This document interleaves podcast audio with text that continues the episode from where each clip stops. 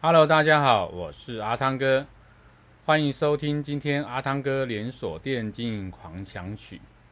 阿汤哥今天要跟大家分享的主题是关于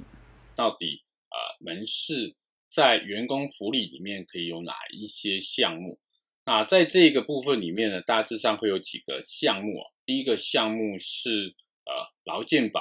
跟退休金啊的这个项目，那这是基本。在劳健保里面一定会要有的这样的一个福利，那再来就是我们所谓的这个啊年假啊，就是啊你这个年资满多久会有多少天的年假这样的一个啊福利，那还会有这个生日礼金，会有三节奖金等等这些啊相关的基本的这种啊福利，那当然也包含婚丧这些可以申请的。相关的一些内容，那这是一般比较基本的这种啊相关的啊门市跟员工的福利，那再加上如果有比较 OK 或者是营业比较好的这样的一个公司呢，它可能就会有什么？会有啊年终奖金，会有这个啊